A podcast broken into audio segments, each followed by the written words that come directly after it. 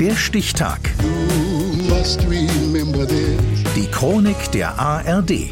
15. Januar 1973. Heute vor 50 Jahren ging Familie Tetzlaff inklusive Ekel Alfred an den Start in der Fernsehserie Ein Herz und eine Seele. Norbert Kunze.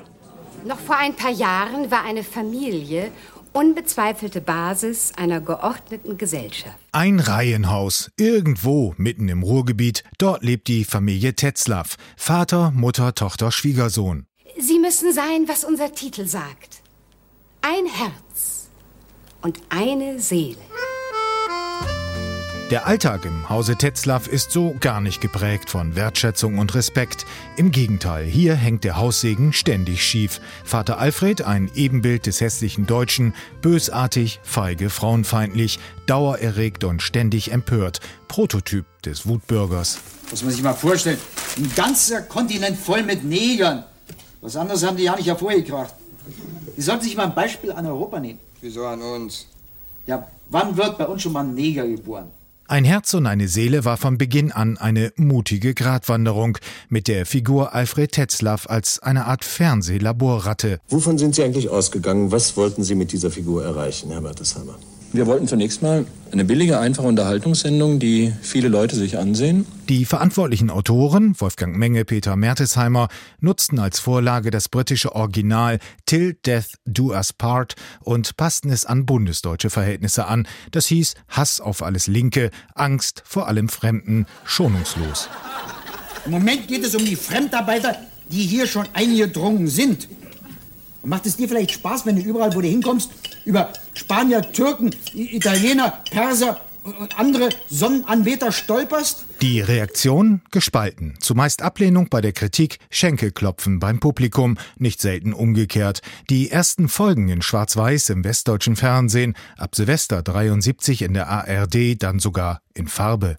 Schon vor der ersten Ausstrahlung am Silvesterabend im gemeinsamen Programm der ARD hieß es Erfolg eines Fieslings. Am 2. Januar bestätigten das die Schlagzeilen. Millionen Zuschauer begeisterten sich noch ein weiteres Jahr über die Engstirnigkeit des kleinen Diktators zwischen Schrankwand und Gardin, bis im Dezember 1974 ein Schlussstrich gezogen wurde. Guten Abend, Heinz Schubert. Grüß Gott. Wie fühlt man sich so auf seiner eigenen Beerdigung? Ja, nein, nein, nein, das ist ja nicht meine Beerdigung. Ich habe ja mit dem Typ überhaupt nichts zu tun. Ähm, also mir ist das völlig egal, ob der beerdigt wird, der Alfred Tetzlaff, denn ich habe den nie gemocht, den Typ. Die Familie Tetzlaff, das waren Dieter Krebs als Schwiegersohn Michael, Hildegard Krekel als Tochter Rita, Heinz Schubert als Alfred und Elisabeth Wiedemann als Else Tetzlaff. Sie stand besonders im Fokus ihres tyrannischen Ehemanns. Hast du doch gesagt, von Rosa, von Luxemburg. Nicht von! Und das ist auch keine Prinzessin, du dusselige Kuh. Das ist jüdisches Flintenweib, obendrein aus Polen. Beschimpfungen wie die dusselige Kuh etablierten sich beim Publikum. Bis heute erfreuen sich Betriebsfeiern und Provinzbühnen der Szenen aus Ein Herz und eine Seele.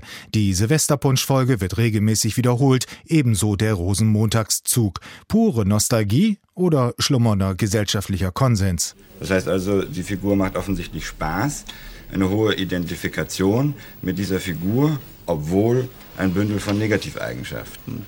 Und das ist ein gewisses Rätsel. Auch für den Soziologen Hans Krüger 1974. Ein Rätsel, das als erstes Sitcom im deutschen Fernsehen heute vor 50 Jahren seine Premiere hatte. Der Stichtag. Die Chronik von ARD und Deutschlandfunk Kultur. Produziert von Radio Bremen.